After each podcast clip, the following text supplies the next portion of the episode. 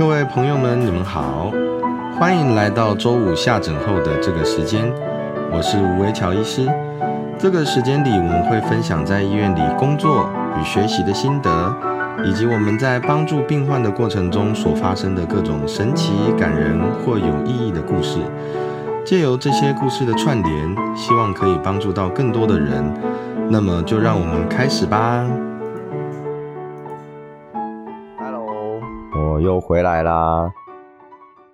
前几天啊，我的太太感冒非常严重，咳嗽非常的严重哦，然后也有可能是因为最近感冒季的关系啊，所以她是说喉咙非常的痛，然后讲话声音也非常沙哑。那在这个讲话声音已经非常沙哑状况之下，还是得要看门诊。其实这个就是医师这个工作哦，他有的时候很无奈的地方。当然，当然这个也是他辛苦的地方。就说我们其实照顾大家的身体嘛，哦，那但是问题是啊，要要有时间照顾自己的身体的时候，常常都是没有时间。那像你说门诊，你说我感冒了，声音。声音啊，咳嗽啦，或者是说没什么声音，可不可以随便请假？大部分时候是尽量不要，因为你你一请假啊，你的工作通常就是别人要需要帮你做。那像我太太他们有时候一个门诊七八十个病人哦，那你说这个七八十个病人全部另外一个医师哦，那当然他是跟啊，就是说等于是到诊所让。让雇主、老板啊的医师，哦，那当当然院长也是医师，哦，那让他雇佣，哦，那如果说他突临时请假，哦，真的真的没办法看门诊，临时请假，那当然院长就只好自己摸摸鼻子出来看。不过你想啊，一个门诊七八十个病人哦，他陡然之间要要突然出来看，我那个其实也是非常非常辛苦，等于是说请假的人心里面会很辛苦，过意不去。那被请假的要出来看这个门诊的人也是很辛苦，就是说他工作量陡然之间增加一倍那种感觉啊。那所以所以哈，在这个过程中，其实很多人都会问说：，诶，如果是医师啊，像我爸就常问这个问题，说：，哎呀，你自己是医师啊，那你有没有什么照顾你自己身体的办法？坦白讲啊，除非是呃上下班非常稳定，比较多时间可以去照顾自己的身体之外。大部分的医师，我相信哈，通常都是没有什么时间照顾自己。就很像我高中的时候，我我高中要考大学的时候啊，然后就有一个学校的老师就说，哎，他的儿子媳妇都是医师。那因为你也知道，很多高中其实都会希望自己的学生考医学系嘛。那我知道，或许近五年、十年可能已经不是这样子啊，但是至少在我那个年代是这样，就是说连补习班呐，哦，还有像各种，就说像补习班，他都是。说我班上有哪些同学考上医学系，然后把它当成招牌嘛。那所以那个时代的氛围是这样的。那那个老师其实有一天就是在课堂上就讲出他心声。他说：“哦，他说他的儿子媳妇都是医师啊。那但是他每一次啊去他们家拜访的时候，哦，可可能也有孙子了吧？可能孙子也不大这样。他去他们家拜访的时候，第一件事情就是啊，他们夫妻俩就会去帮忙收拾家里啊，整理家里，因为。他们真的家里面完全没有时间去整理啊！那这个，我当时其实是觉得说啊，那那那那又怎么样，对不对？你觉得高中生其实常常都有讲什么？老师说什么就觉得啊，那又怎么样？那等到自己是自己真的踏入这个行业之后，哎，真的会觉得说，其实那个时间不是说很少，而是说你的时间很多时间是不自由的，被限制的。好像你这个门诊时间到，你就是得去上班啊，得去得去看门诊，你就是得看这么多人，然后得讲这么多话啊。无论你身体状况怎么样，你是很累呢，还是要要讲很多话？哦，这个实在是是一件没有办法的事情。这个就让我想到，当自己还是学生的时候，看老师的那种心态，当然是那个样子嘛，我就是一个。很很其实是蛮单纯的，就是学生看老师心态。那可能会有些老师让你觉得说，哎，你可以像他那样子啊，尤其是在在医界里面，其实尤其是这样啊，说医界其实有有一点潜在的师徒制，就是说老师的人生啊怎么样，或者他职涯发展怎么样，其实学生就会很有一些部分啊，当然就是可能相性相合的那种，我就觉得说，哎，我也想要走相同的路线，这样。那我们来念一下哈，就是上一期的留言。其实其实之前 EP 十的时候也有一个留言，只是我没有注意到，因为他只留了一个字，叫做是山了哈，他的署名是 Rainbow Shoe 哦，那。那这位他为什么留山呢？是因为这个 我十八的牌他那个那个留言哈，他那个我我写了一个问题啊，就是说跟那一集哈，就是治咳嗽不用咳嗽药郭汉斌教授他的那个内容有关哈啊，这个这个留言我跟跟大家念一下，他说下列有关咳嗽的叙述何者错误？一咳嗽是身体的保护机制，找出原因比治疗症状重要啊。对，这个听起来就。蛮大爱的嘛，通通常这个我们考试其实有很多时候是，你如果发现那个选项很大爱哈，那个通常都是对的啊。那第二个是冬天吃冰易咳嗽，跟胃食道逆流有关。那这这个就考的稍微有一点，有一点跟内容比较相关这样子哦。那所以说，其实如果说大家看题目就发现说那个题目其实，哎，这个讲的很特别，哎，也通常都是对的。那三慢性鼻炎并不是造成咳嗽的原因哦。那慢性鼻炎当然在在内容里面我们有提到了哦，就是说，呃，慢性鼻炎实际上它因为有有些人鼻涕倒流嘛，或者是说因为他呼吸的关系哦，所以它会造成咳嗽啊哦这些情形，所以哦，也就是说他这个叙述如果越武断哦，就是说他认为绝对不是哦，绝对是怎样哦，就是越武断，通常这个选项就是错的哦，那这个选项要选错嘛，所以正确答案是三嘛哦，所以这这位 Rainbow 虚就很好，他就。写直接写个三哦，那我们当然这个不是拿来考大家，是希望说，哎，大家是不是啊？也也有也可以在上面留言啊。不过因为我 Spotify 留言真的好像是最近才知道怎么看，所以这个也拖了一段时间哦。那跟跟这位同学说抱歉。那上上一集哈，那个呃署名是 cute 他的同学也有又又又留言了，那我就来念念一下。哇，好开心被老师回复了。我是之前在北医啊当北医 clerk 的时候有幸跟到老师，没错，现在已经在当住院医师了。听老师分享，真的故事很有感觉，觉得故事相对知识多了，启发学习跟情感的连结，让自己有真正接近当医生的感觉。谢谢老师持续的分享。哎，对对对，没错。其实我在讲的那个感觉就是像这样，就是说我我为什么会呃希望说教学的时候是讲故事，应该是说我跟跟其他，比如说我可能学弟妹啊，讲一些事情的时候，我尽量用故事或者是 case 或者是一个情境的事情去讲，就是因为说，我我认为啦，我认为就是说，相在一届相对师徒制的状况之下，哈，其实你单纯去讲知识，其实不太容易产生连结，就很像我们以前就是呃，有一个成大的时候，有一个内科老师，常常就想说。内科外科哈，其实差别很大的地方是在于说学生啊要怎么样超越老师。在内科的话，你只要啊某一个领域你用力的钻进去，然后你看每一篇 paper 啊，那书背起来，读的够熟啊，或者是说你可能在里面够有感觉，那所以这个时候你有可能在知识啊，或者甚至在整体的这个啊。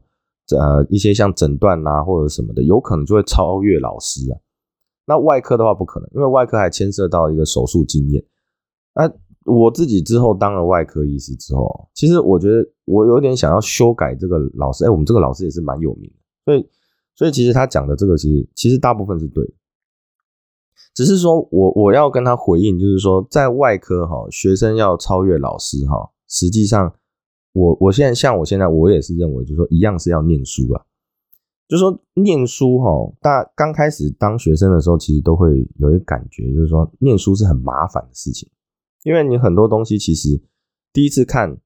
哦，是第二次看，有时候看了好几次，都觉得说一定是 make sense，就是它好像没有什么道理，哦，就觉得很像我们刚刚讲说，如果说你今天完全不知道慢性鼻炎哦，然后也完全不知道咳嗽到底它是。什么机制啊？大家都知道咳嗽嘛，你你可能啊天气变的时候都会咳两声，可是问题是它咳嗽的机转是什么？哦，它是刺激到哪一条神经呢？还是说它是什么样的情形嘛？对不对？那那慢性鼻炎这是一个诊断，所以，我们虽然讲说题目叫慢性鼻炎，绝对不是造成咳嗽的原因，说这个很武断哦，就这个一定是错的。这个当然是有的时候是讲笑话，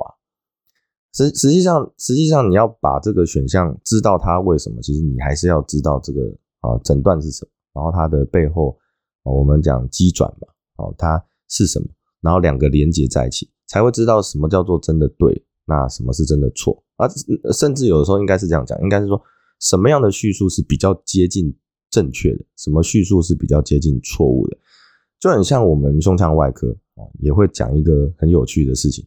就是如果患者是啊创伤的，创伤的到达急诊啊，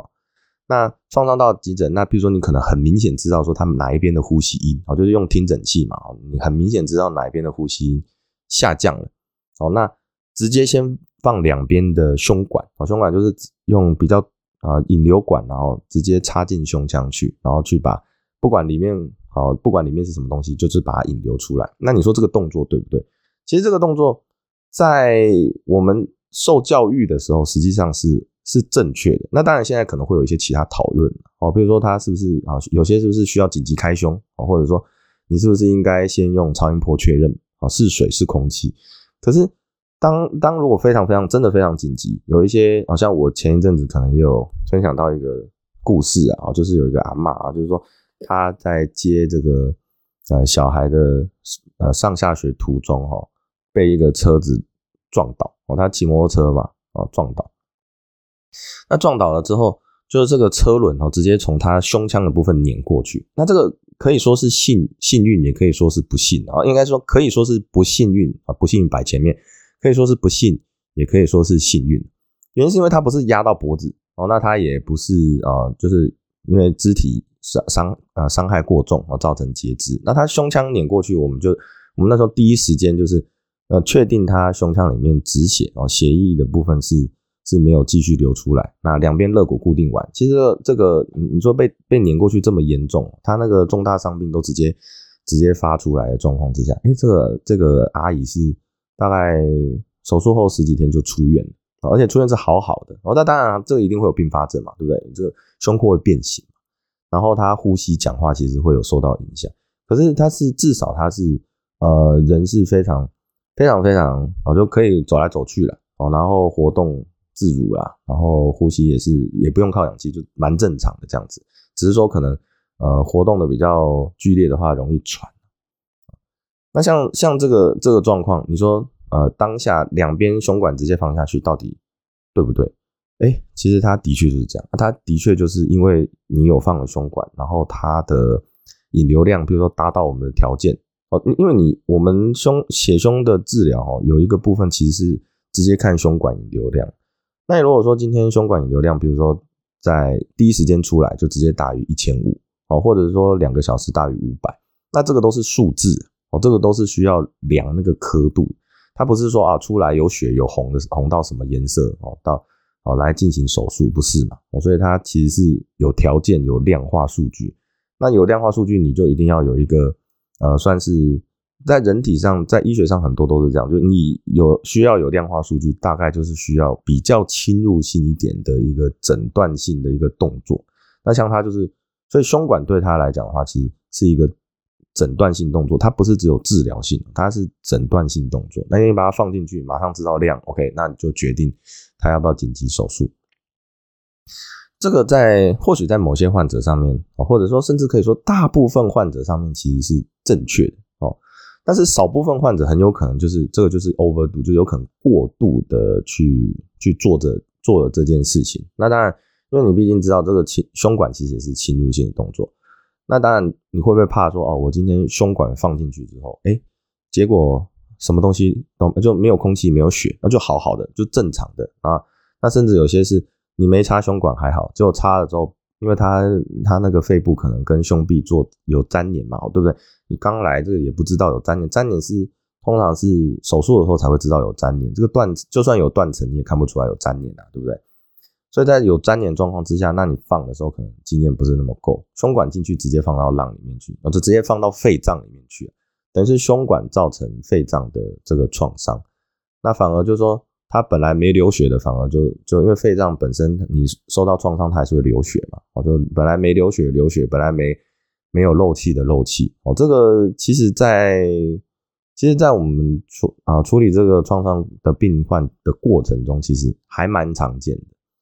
那这你不能够去讲说，哦，我我一开始啊，比如说这个病人来哦，什么状况，然后就放了胸管，这个动作是错误的。那以后如果说有那种真的里面是大量血血胸，他就是真的很需要这个胸管引流的患者来，那他迟疑的那么啊一小小段时间，很有可能对他生命就会造成很大影响。那这个，所以也就是说，这个常常是一个到底你你救人到底是你要做到哪一个程度哦？其实他到最后会有一点临床经验的状况啊哦，所以说，呃，每一个尤其是每一个医师的成长过程又不一样。我常常我都常常会跟跟大家再三强调一件事情，就每一个医师在成长过程中不太一样。原因是因为我们像我们刚刚讲。开胸是哦，因为它胸管进去血量多少，这是量化数据。但是除了除此之外，哦，你开的时候你要怎么开哦，对不对？然后你要开哪个肋间哦，就对不对？因为我们肋肋骨还有牵涉到肋间，然后你是不是要第一时间啊做什么样的止血动作？要要我们要探哦，你说胸胸胸腔镜或手术探查，探查到哪里啊？比如说你胸腔探查完，要不要紧紧接着直接探查肚子？这个状况变化太多了，他需要一些临床经验。那临床经验不太能够说，尤其是现在的状况啊，不太能够说让你啊，你等你等你碰到的时候再来累积这个临床经验。所以也就是说，当老师的其实就有就有这个，我我觉得是义务啦，我觉得就有这个义务把他的经验讲出来。那然后让呃学生自己去评断说。哦，去评断说这个这个临床经验，或，在这个情境中，这个临床经验，如果当他身处其中的时候，他会怎么样去做？那有些人可能会想说，哎，我要怎么做才会更加的细腻？我们就以前老师常常讲嘛，我就细腻，我就怎么样做的更细腻、更精致化？那怎么样病患可以啊，在你的就是说你在诊断或思考的流程之中，它可以更安全，它可以。或者是说啊，简单讲就是说，我们可以救回更多人那这个也不是只有创伤嘛，对不对？像像比如说我们我们胸腔外科常常常接触像肺癌这个，其实它就是每一个病患其实他的状况都差很多。那他会在哪一个环节上出问题，或者是说你做了某哪一个动作，他会好转？其实是。哦，其实真的是千变万化，我不能说，我不能，当然我不能一言以蔽之说哦，这个需要看情形。但是因为它千变万化的太啊太广泛了，这个状况太广泛哦，那甚至就是说我刚像我刚刚讲啊，就每个医师的成长环境都会不一样，就造就了每个医师其实在同一个情境之下，或者说类似情境，我们不能讲不能讲同一个情境，因为很多都是类似情境，比如说同一个诊断哦，然后类似的。状况啊，比如说患者的呃年龄呐，哦，然后他的他的体型啊，哦，或者说他的疾病严重度，哦，或者他的体力状态是在某一个类似的设定之下，那其实不同医师他会有不同的临床决策，会给出不同的临床建议，这是很正常的一件事情，因为这牵涉到他成长背景，那成长背景其实就是来自于他取得的临床经验是。什么样？所以哈，不是医师哦，就其实我就要跟我们同学做一个做一个算是鼓励啦哦，这个其实算是鼓励，真的不是真的不是年纪大的医师哈，他所取得临床经验是比较啊，不是临床经验越多就越好，也不是说啊他年纪越大哦，就是他的临床经验一定越充足哦，真真的完全不是。那我甚至会觉得说，像现在啊，其实科技日新月异的时代，那像我自己也是啊，算是在做 AI 智慧医疗的人，在在这种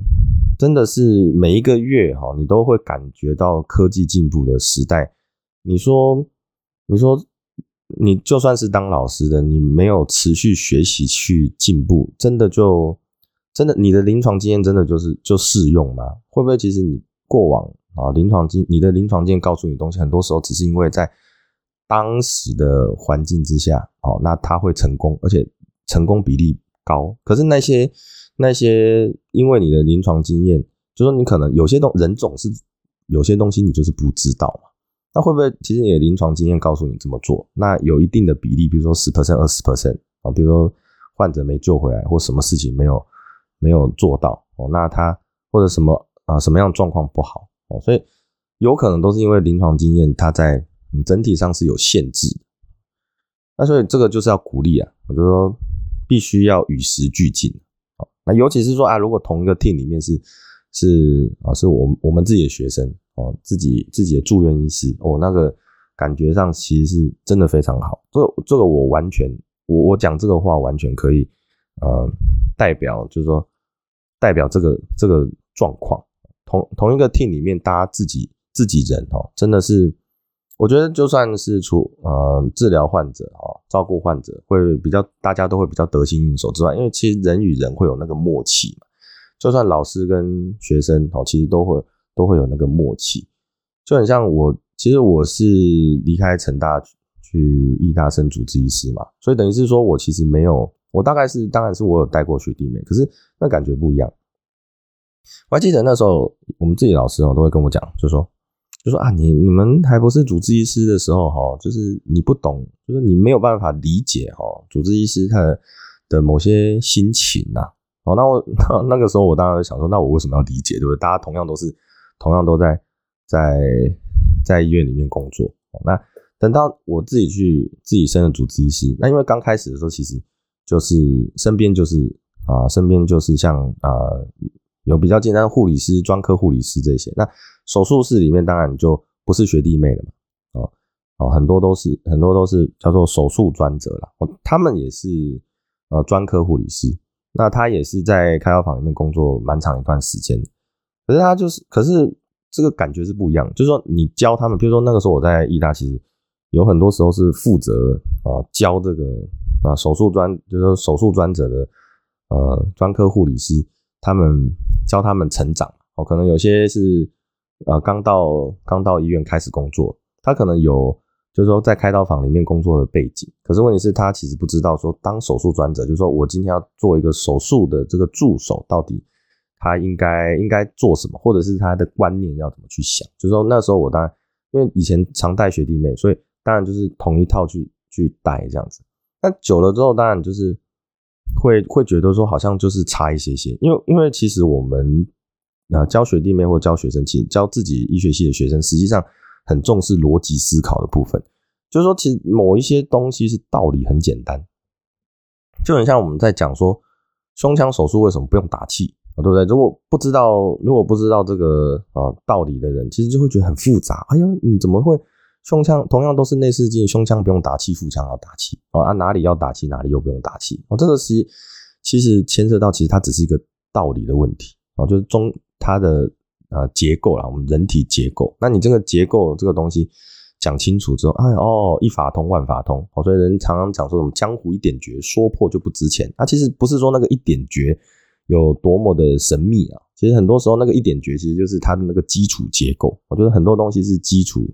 啊，基础中的基础。一旦你把它搞懂，哦，其实很多时候你就会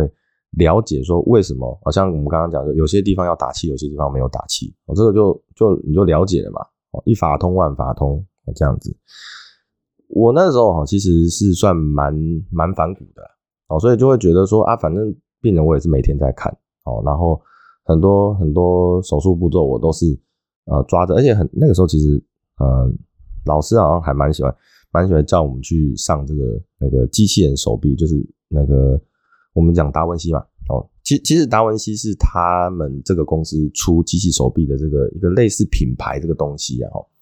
所以或许以后也会有机器人手臂的手术是不叫，就说不是叫达文西的。不过目前来讲，因为那个这个公司它大概是独目前是独霸啊，所以我们大概讲到机器人手臂，反而讲达文西，大家会比较清楚。它简单讲就是说，在手术的过程之中哦，很多动作是用那个机器手臂去做取代啊。那我们原本都是自己手拿着器械伸进伸进这个胸腔里面去做事情嘛，然后那现在就变成是说，它就是外面就直接接这个机器手臂进去。那你知道，我我们那个时候做院士的时代啊，其实是机器手臂手术应该是很刚开始发展的时候。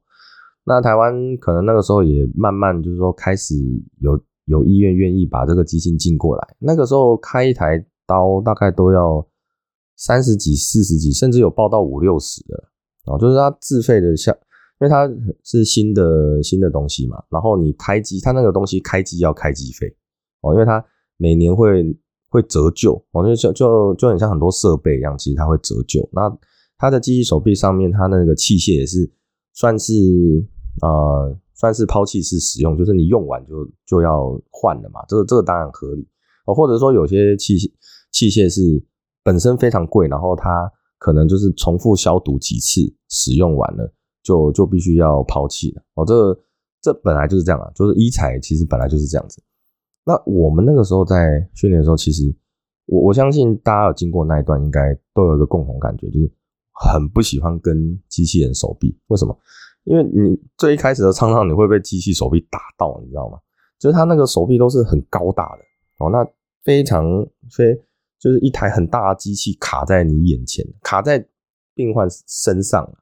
那然后做件事叫夹缝中求生存，就夹缝中伸这个抽吸的进去吸吸血。然后比如说那像我们还有牵涉到自动缝合枪嘛，那自动缝合枪伸自动缝合枪进去，把某一个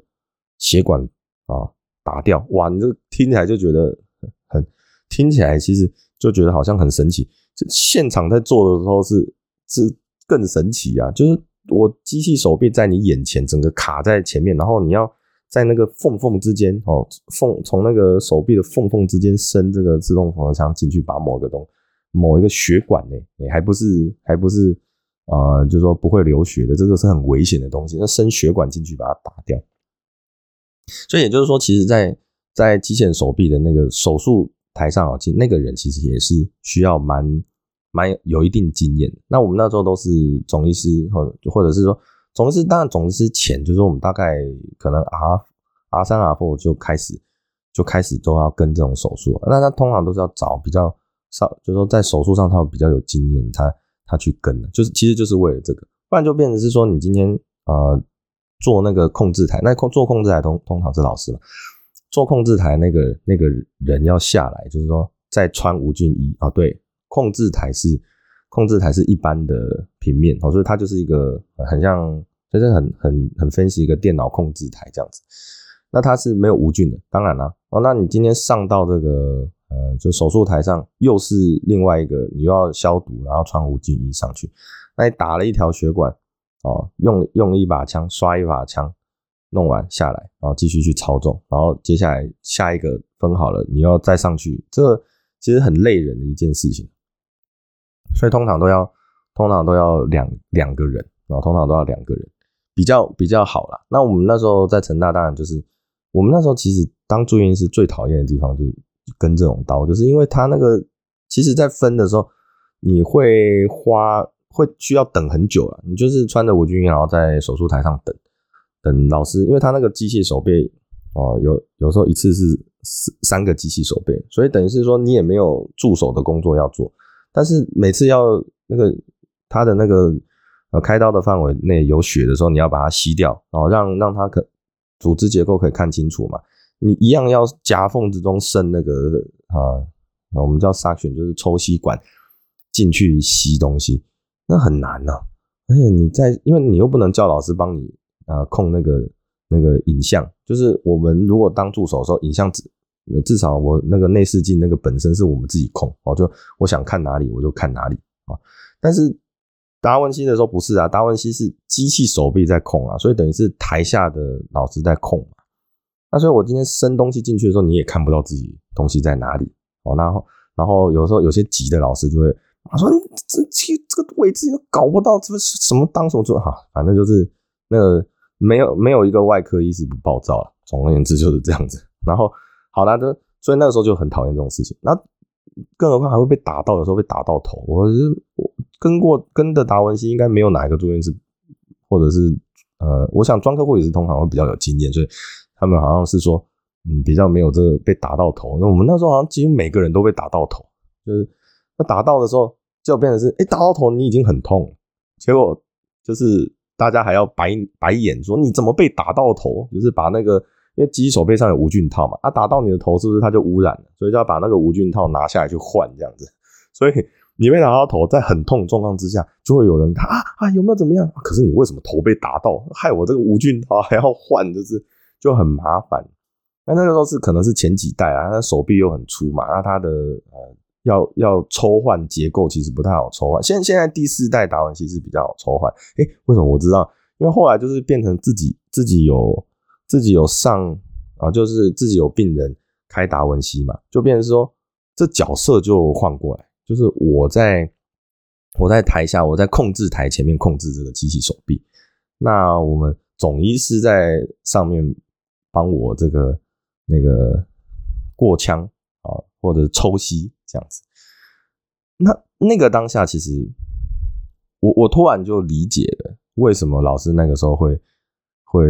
会讲那些话，然后会有那些想法，就是因为我们很多很多师长都是，呃，原本还没有达文西的时候，都对这个新技术，当然这新技术要接受，一定会需要一点点心理准备了，都好像好像会有一点障碍。但是，一旦开了一一两台之后，然后它慢突然，大家接受度突然就会变得很高。啊，譬如说，甚至会常常会拿美国之前做过的一个 paper 出来讲这个事情，就是说，哦，因为美国因为做内视镜啊比较少，所以他们其实微创是达文西为主。哦，那因为他们两个的呃给付费用，就内视我们内视镜就胸腔镜啊，然后达文西给付的保险给付费用是差不多的啊，所以。对患者来讲，当然就选达文西啊。那医师来讲，当然也是先选达文西。好，所以有些甚至有些医院，它是提供患者两个选项，就是传统开胸、微创手术，各各自的代表就是你不是传统开胸，不然如果你要微创手术，你就用达文西。不像台湾，就是微创手术，实际上大部分还是选胸腔镜嘛，因为它经济实惠啊，它费用没有那么高，但是效果也是很不错。那后来很多老师就会就是说会把这个东西加进来。就是说，哎，那我们甚至就是尽尽量开达文西。我那时候其实不懂，我就觉得说，哇，天，他妈跟的这么累，然后又又常常容易被打到，你知道？而且最主要是我常常常常我们在那个在手术台上都会偷偷偷打机器，说你这个笨机器，因为它就挡在前面嘛。而且有的时候，因为其实你里面在动，其实外面也在动，哦，对不对？你你你如果看机器手臂就知道，里面在动，外面在动。哦，那个其实其实你在那边呃夹缝中求生存的时候，其实真的会。很想要打他，就你这个笨机器那种感觉。啊，等等到我自己自己用控制台的时候，那个想法就完全对，没错。我会比较心里面会比较能够去理解，就以前夹缝中求生存的总医师的这个呃的心情。但是开下去真的就会觉得说，哇，我那个视野超级清楚。我以前其实就看老师开就有这种感觉，为什么那个？很奇怪的角度，你平常平常胸腔镜，你你可能会在那边前进后退磨半天的，然后突然在在这个达文西底下，咕噜就就直接绕过去这样子。那我自己开的时候，我也有这种感觉啊，就是说我们内内视镜器械毕竟是角度是固定的嘛，好对不对？你如果要你要调它的角度的话，除非那个器械本身是可弯的，不过真的可弯，有时候也也没有想象中那么好用用啊，就是手忙脚乱。我常常你这个。十十根手指头不不够用的那种感觉，但是机械手臂不一样，它就是它简单的，它真的就是它真的就是那个手手腕哦，在里面很灵活嘛。那它在里面很灵活，那它就是某一些角度就是可以直接过过去那这就感觉好像是开刀的时候，某一些某些地方你做不到，那心里面就会很痒，你知道吗？就会就觉得说，为什么这个这个血管就在我眼前，我就是没有办法。用这个漂亮的角度把它过过去，这样子。但是达文西就是 crew 就直接就过去了。哇，这差距实在是太大了。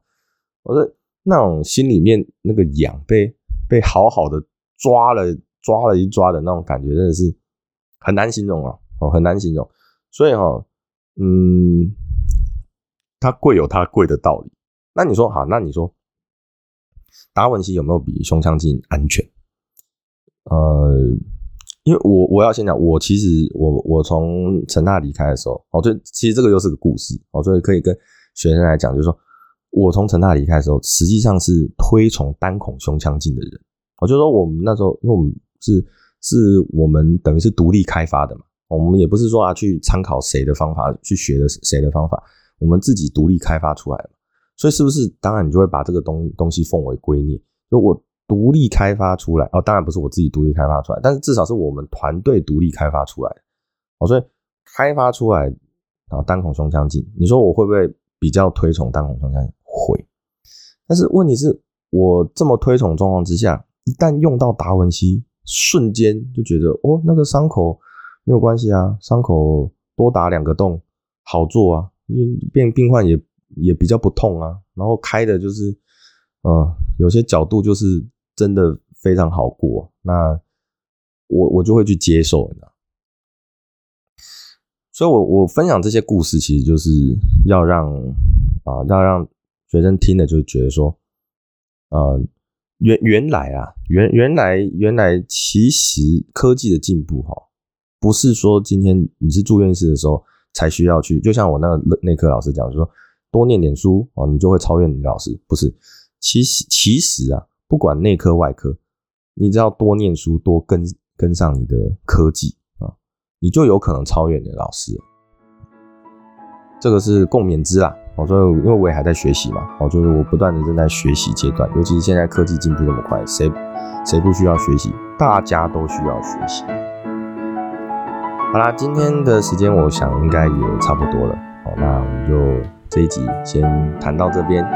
下回再见，谢谢大家，拜拜喽。